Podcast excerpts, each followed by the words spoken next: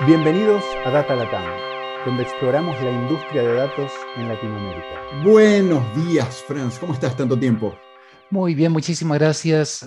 ¿Tú cómo estás? Muy, muy encerrado. Todavía, todavía sales al jardín a respirar. ¿Cómo, cómo vas? Salgo al jardín a respirar. Ahí no sé si se escucha un pajarito. A ver.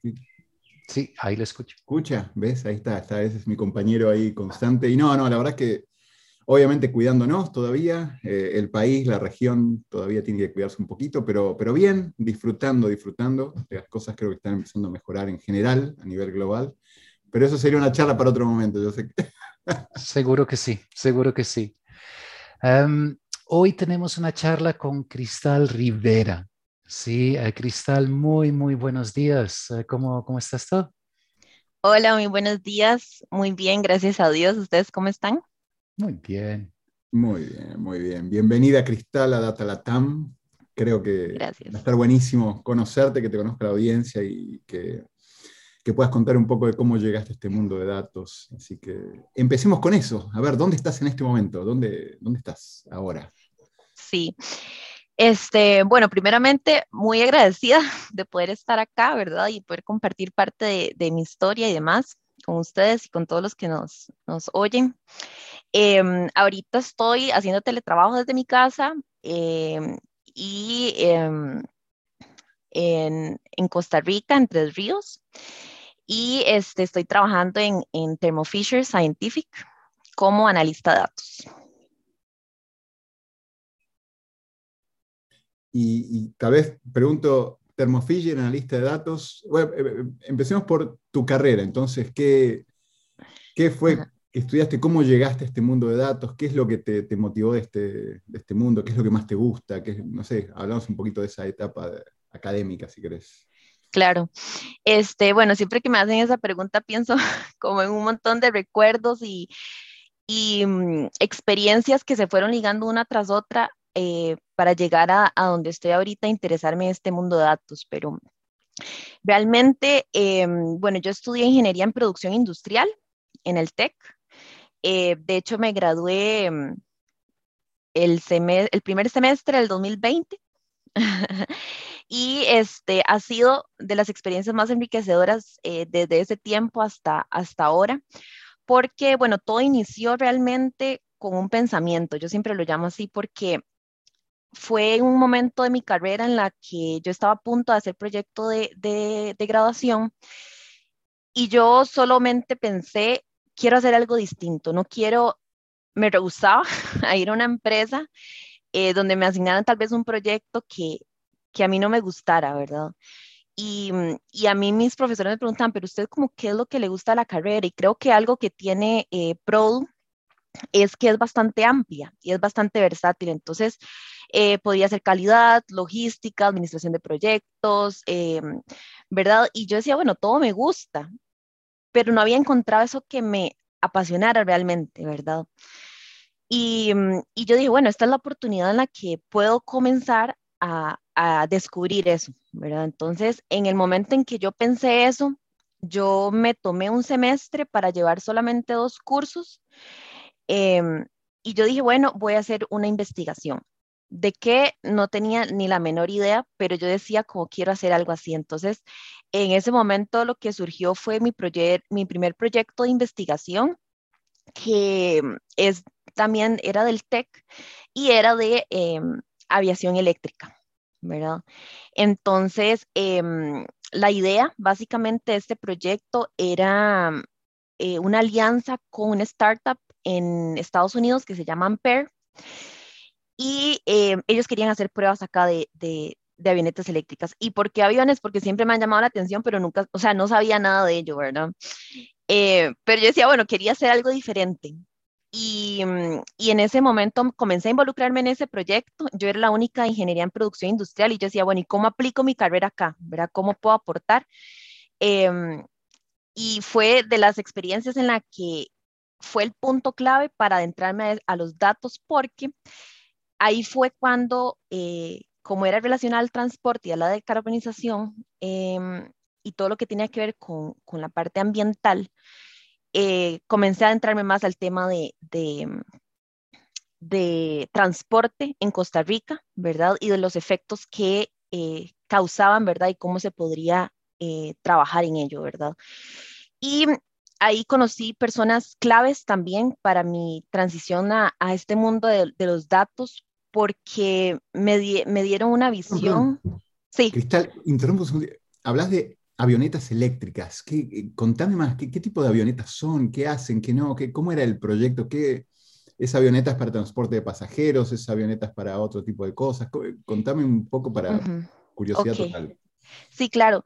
Em, esta empresa lo que hace en PER es vender como el kit de, del motor eléctrico, ¿verdad? Entonces, ellos al ver muchísimas cualidades en Costa Rica, como al ser un país verde, también la, geografía de Costa Rica, al ser bastante montañoso, lo formaba como un gran candidato para hacer pruebas. Entonces, em, acá en Costa Rica, por ejemplo, está este... Mm, eh, Green Airways o diferentes, digamos, aerolíneas que son para transportar vuelos cortos, eh, y pasajeros también, pero en menor cantidad, no comercial, ¿verdad?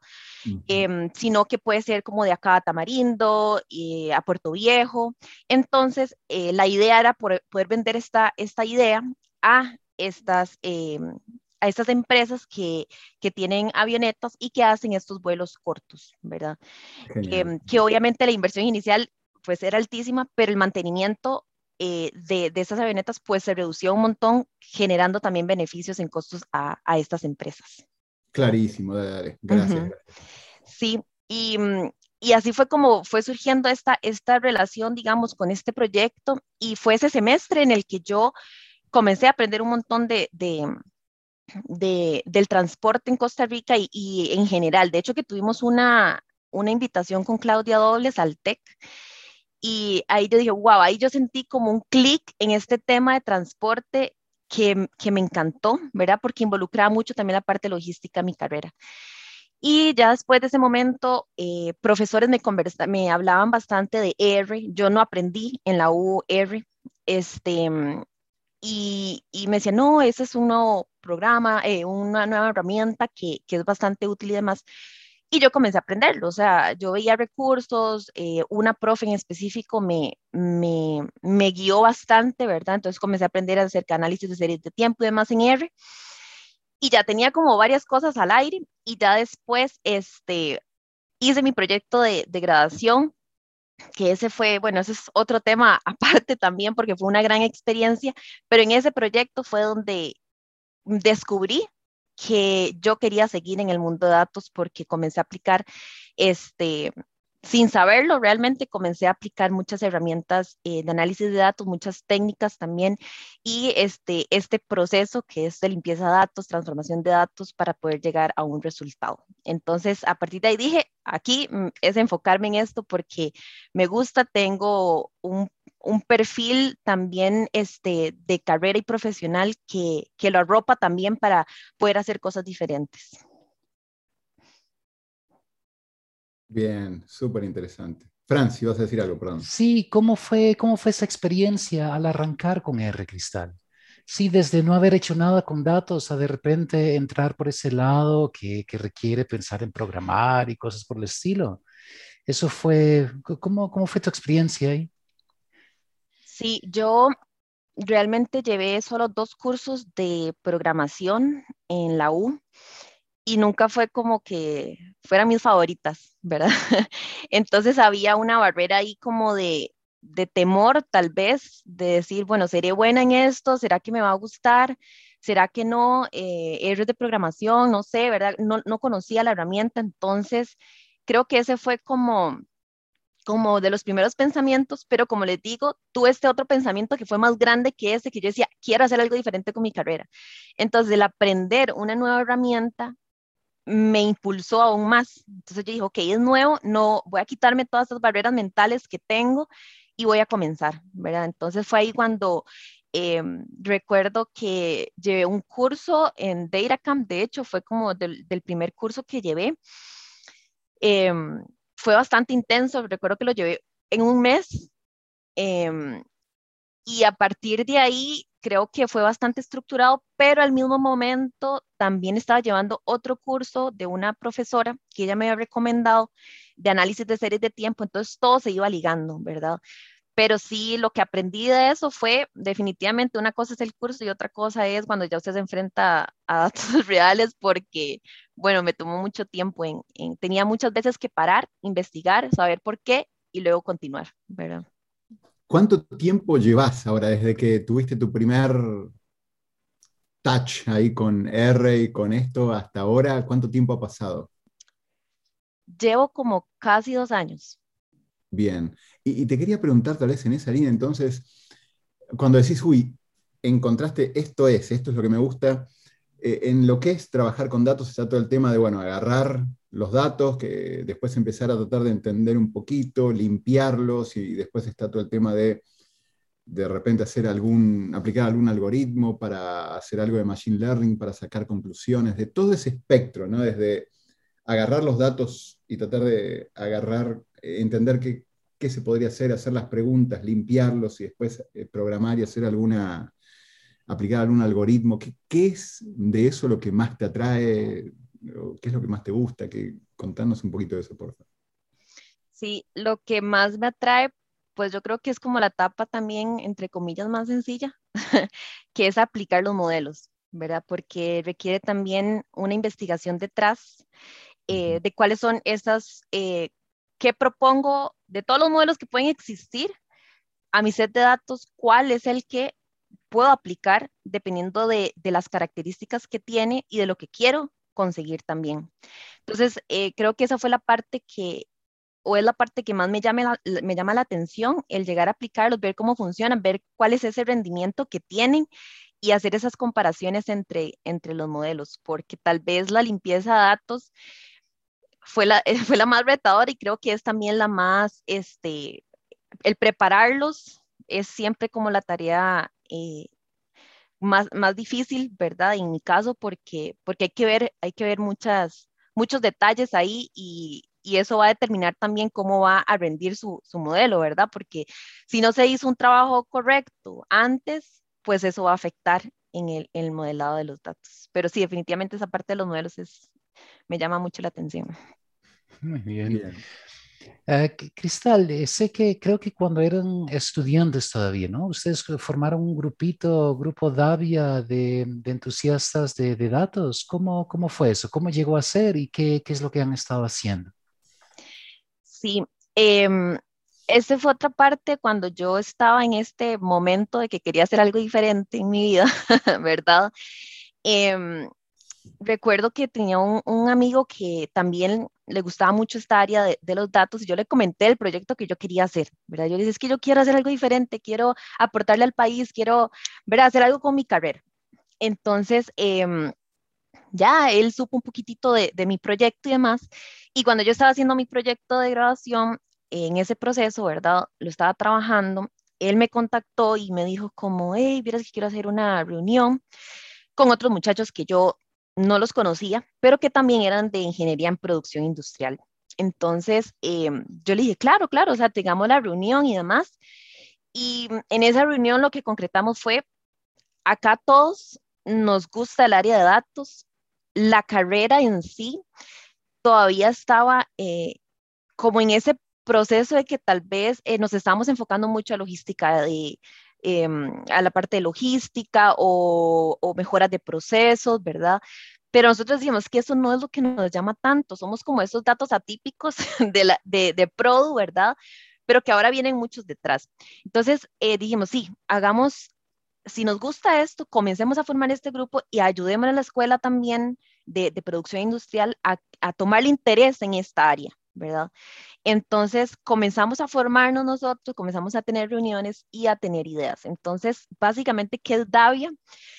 Davia eh, es un grupo eh, que quiere generar una comunidad enfocados a el voluntariado educacional, así le llamamos. Entonces queremos ayudarle a todos estos, eh, principalmente a estudiantes que vienen saliendo de, de, la U, ¿verdad? Que tal vez les interesa esta área, pero no saben cómo arrancar, eh, pueden creer que están solos, eh, tal vez la curva de aprendizaje es más difícil porque mm, es muy distinto a que alguien te diga, este curso te lo recomiendo, ¿verdad?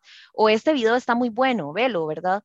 A que tal vez estás ahí solo y no sabes a, dónde ir, ¿verdad? Entonces, nosotros em, realizamos diferentes proyectos o hacemos diferentes actividades para contribuir hacia este propósito que es compartir nuestro conocimiento de manera accesible, inclusiva eh, y ayudar, ¿verdad? Entonces, ¿qué hacemos? Por ejemplo, eh, tenemos varios proyectos como mm, algo que, que le llamamos Café con Data. Entonces es básicamente lo que estamos haciendo aquí, así como hablando y compartimos experiencias, ¿verdad? Entonces estamos hablando de, qué retos has enfrentado y, buscamos temas como change management o, mm, o puede ser visualización también, ¿verdad? Son diferentes temas en los que cada uno de nosotros eh, conversa, ¿verdad? Eh, luego también tenemos nuestro blog, em, también creamos lo que son los live coding sessions. Entonces, lo que hacemos con el live coding session básicamente es como tratar de replicar lo que hace, eh, me imagino que hay alguien que lo ha escuchado, que es este David Robinson, ¿verdad? Que él, que él hace estos Tidy Tuesday, no a la velocidad de la que él llega a hacer el código, lo hacemos, pero esa es la idea detrás, digamos, de esta actividad. Y así también tenemos nuestro canal de YouTube y ahorita hace poco también sacamos como el podcast que tenemos. Súper, chévere. ¿Y con este grupo también hacen proyectos puntuales o, o, el, o el, enfoque está completamente en esta parte de, de educación y generar comunidad? Sí, también, de hecho, el primer proyecto que nosotros generamos cuando comenzó lo del COVID, que tuvo bastante impacto, em, fue, le llamamos rastreador del COVID. Entonces, cuando inició en marzo, creamos un Shiny, fue una aplicación. Entonces, lo que hicimos fue como, ok, acá está el estado eh, de cómo está el país eh, con respecto a la pandemia, ¿verdad? Entonces, Em, construimos esa aplicación, em, nos enfrentamos a muchísimos retos porque era la primera vez que aplicábamos ya Shiny de manera bastante fuerte. Y también eh, algo que fue un reto para nosotros fue la extracción del, de los datos, porque el ministerio, la página del Ministerio de Salud lo sacaba como una imagen, ¿verdad? Entonces, imaginen pasar todos esos datos, era como, ¿verdad?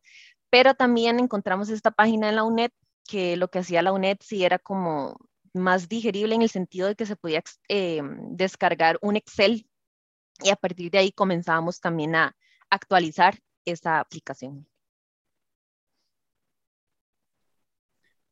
En alguna época de mi vida, y creo que Franz también nos tocó vivir el tema de datos abiertos y ver que todavía hay organizaciones de gobierno que publican datos así como una imagen, me parece terrible. Pero bueno, de a poquito, de a poquito te van facilitando. Nosotros hasta le queríamos escribir a, a, Daniel Salas, le íbamos a mandar un tweet y todo, diciendo que por favor hiciera más accesibles esos datos.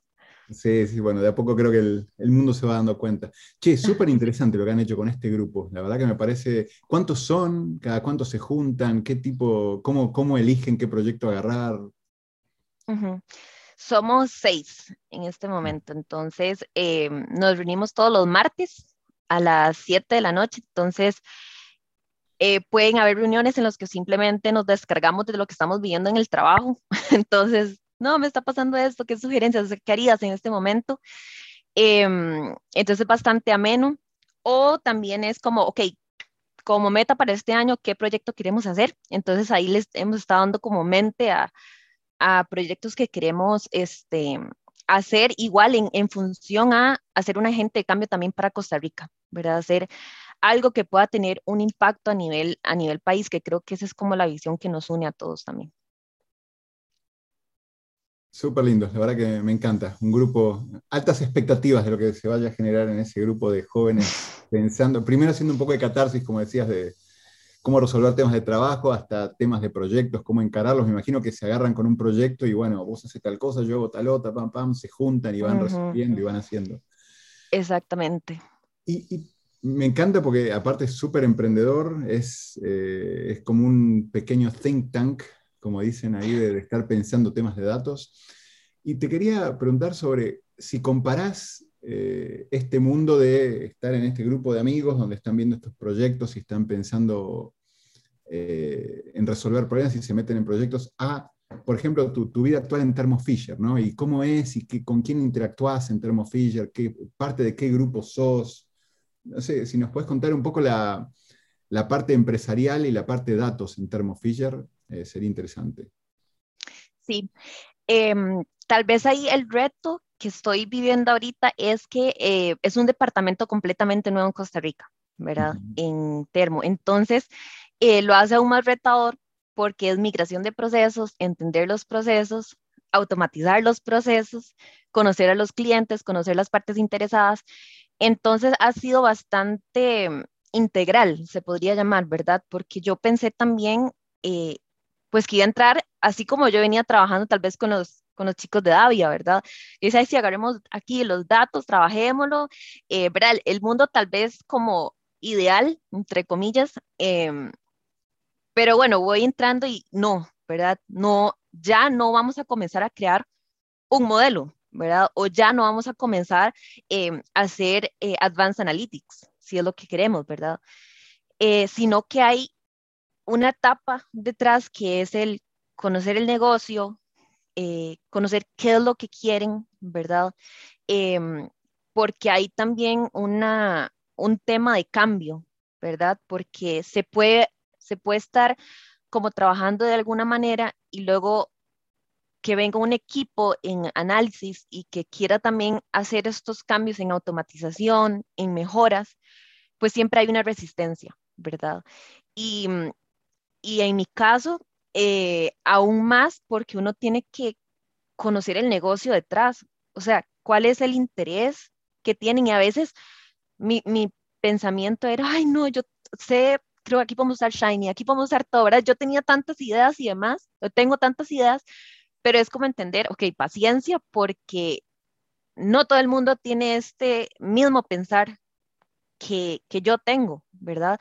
Sino que si hay algo que les ha funcionado a la empresa que es tal vez mucho más sencillo, pues entonces, em, o tal vez no más sencillo, tal vez menos sofisticado a lo que uno haría, pero le ha servido a toda la compañía y así lo trabajan, pues dejémoslo así. O sea, busquemos también las formas en las que podemos negociar y mejorar algunos este, procesos o, o, lo, que, lo que sea que necesite que nos esté ahorrando tiempo a nosotros también.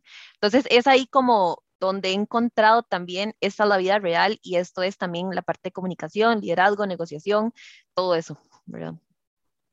Y solo para la audiencia, eh, alguien, eh, sé, Franz, que vos también conoces bastante, Thermo Fisher, ¿qué es? ¿Cuán grande es? ¿Qué tipo de empresa es? Como para que quienes no han escuchado de Thermo Fisher aquí puedan tener un poco el contexto de eso. Claro, Thermo Fisher es una empresa multinacional, es un proveedor estadounidense eh, de los primeros en el servicio a la ciencia. Entonces, ¿a qué va esto? A vender productos tanto o instrumentos eh, médicos a, empresas también grandes como Boston Scientific, eh, Roche también. Entonces, em, tener alianzas también con otras em, empresas médicas pero también este, se preocupa y la misión, que es lo que a mí me encanta, es lo que yo más me identifico con la empresa, es hagamos de este mundo un lugar más seguro, más limpio y más sano. Entonces, todo gira en torno a esta misión. Entonces, se pueden crear desde soluciones, este, digamos, ahorita con lo del COVID, apoyo hacia la vacuna, ¿verdad? Eh, refrigeración y demás, así como también pueden generar este, instrumentos o, uniformes para bomberos o equipos de, bomberos. Em, también en la parte de, dispositivos en los que pueden medir la contaminación ambiental en algún lugar. Em, entonces, es como básicamente estoy nombrando tal vez ciertas eh, em, áreas o, o, instrumentos que pueden este, brindar, pero, mm, pero tienen un montón más, digamos, en la parte también de genética, biología, es, es bastante amplia en ese sentido. Buenísimo, clarísimo. Franz. Cristal, entonces desde donde tú estás, ¿no? Y tienes una buena base en R ahora y en parte lo, lo estarás usando. pero tú qué ves eh, en ese contexto a futuro, ¿sí? ¿Qué es, qué es los viene en métodos, tecnologías, en, cosas que probablemente piensas vas a estar usando donde estás ahora en, eh, en dos años, digamos, dos o tres años? Sí, em, pienso que la herramienta que yo más he utilizado y me he formado es en R, ¿verdad? Pero sí considero que de aquí a un futuro también, como ha ido avanzando, pues van a, comenzar también otras herramientas, eh, pues a surgir o a generar también fusión como entre ellas. Entonces, yo sí veo como una versatilidad más, más propia, digamos, profesionalmente de uno a, a tener esta Em, capacidad de poder adaptarse a otras herramientas que van a venir y buscar la forma y el distinguir cuándo poder utilizarlas. Porque pienso que mm, antes más bien era como que utilizo, ¿verdad? Bueno, Excel. Pero ahora más bien hay, hay, muchas opciones. Entonces, creo que el definir ese rumbo hacia el cual uno quiere como seguir formándose, pero al mismo tiempo tener esa mente abierta de saber de que existen otras herramientas que lo puedo poner como en, en, mi cajita de herramientas que necesito sacar en el momento adecuado, eh, va a ser clave, ¿verdad? Y, y, creo que ahí es como donde yo, yo veo igual, pienso que, que hay muchas opciones que vienen em, en el futuro como... Algo que yo pienso es, el ser humano es un ser cambiante, ¿verdad? Y comenzamos a, a sentirnos incómodos en el momento en que sentimos que estamos como estancados. Entonces lo vemos ahora como con el COVID, por ejemplo. Pues en el momento sí, fue como un shock, como un impacto, pero ahora pues ahí nos, nos hemos ido adaptando también a las circunstancias, ¿verdad? Entonces eh, yo pienso que así también va a ser en el futuro y, y, lo que queda por los años, que vamos a, somos un ser evolutivo, vamos a seguir cambiando y, y un montón de tecnologías van a surgir. Yo lo que siempre pienso es como eh, inteligencia artificial, temas como inteligencia artificial, reconocimiento facial, este, realidad aumentada, realidad virtual, eh, en muchas áreas, ¿verdad? Transporte, em, en educación, en medicina, en la publicidad, em, bueno, en, diferentes áreas creo que va a ser bastante, va a tomar mucha más fuerza, ¿verdad? Que, lo que ya ha estado tomando. Sí, definitivamente hay que estar preparado. Y tal vez en esta misma línea de esta pregunta, cuando se juntan con los, el grupo de los seis y hablan de qué herramientas están usando y qué, qué tipo de desafíos tienen y demás, ¿qué, ¿qué, hay ahí en cuanto a herramientas, en cuanto a tipo de desafíos que están viendo y, cosas que, están tratando de resolver y que se... si nos pudieras dar una o dos o tres cosas que salen de ese grupito, me gustaría ser como una mosca que se mete ahí y escucha. Sí. Em, tal vez en esta etapa, ahora que ya todos estamos como trabajando, el entender que no hay una empresa perfecta. ¿verdad? Que uno espera que, bueno, todo el mundo sepa usar GitHub, que todo el mundo sepa usar lo que uno se ha ido formando. Eh, ese es el desafío principal que todos hemos tenido, digamos, eh, que siempre van a haber retos dentro de la empresa en la que uno va a tener, no que hacer un cambio inmediato, sino esos cambios que son paulatinos y el compartir tal vez esa visión con el equipo. ¿Verdad? Y que ahí eso sí se puede ya llevar a cabo, pero que uno sí necesita el equipo para poder trabajar. Porque si nosotros como Davia nos hemos mantenido este tiempo, es porque compartimos una misma visión. Cada uno puede tener como sus diferentes intereses, pero tenemos esa visión en común. Entonces, aplicar eso en el mundo también laboral, ¿verdad? No todos pueden estar de acuerdo a, tal vez a alguien le puede gustar más usar Python que R, por ejemplo, pero entonces, ¿cómo podemos generar esa fusión dentro del equipo? ¿Cómo podemos trabajarlo? ¿Cómo podemos hacer para que no se nos vaya de la mano y que más bien este, exista una dependencia, digamos, en, en herramientas, ¿verdad? Pensar como todo eso creo que es algo como que usualmente también, pues, pues discutimos este cambio eh, y resistencia a cambio que tienen las empresas eh, y sobre todo si son empresas muy, muy grandes, ¿verdad? Eh, hay todo un contexto ahí detrás eh, bastante amplio. Em, también lo que estamos como, como así para, para nosotros también mantenernos al día, porque a veces podemos salir de una jornada del trabajo y yo puedo perfectamente cerrar mi computadora y dejar de hacer cosas, pero el aprendizaje continuo, ¿verdad? Entonces, eh, uno, y, o sea, uno me impulsa a mí a poder este, trabajar, si otro tal vez se siente como tal vez más, no, estoy cansado, no, no, hay que darle con esto, ¿verdad? Entonces nos dividimos como a veces los Tidy Tuesday para publicar, entonces a mí me toca hoy, entonces tengo que verlo, tengo que crear un gráfico a partir de eso, utilizar R. Em, si existen combinaciones entre herramientas, entonces si vemos, si vemos que hay mucha gente dentro de la comunidad que le interesa Alteryx, por ejemplo, entonces, ok, ¿cómo se puede integrar R con Alteryx? O R con Power BI, ¿verdad? Eh, ¿Cómo existe esa integración? Entonces también esto es como parte de lo que nosotros hablamos, tratamos de mantenernos al día de lo que está sucediendo afuera y compartir eso. Entonces, si yo leí ayer un artículo que me pareció súper interesante, lo envío, ¿verdad? Y se lo vean, qué interesante esto, y así también este, nos mantenemos como, como al día para, para no perder ese, como le dicen, el momentum, ¿verdad? Mira, Cristal, ahí mencionas mantenerte al día.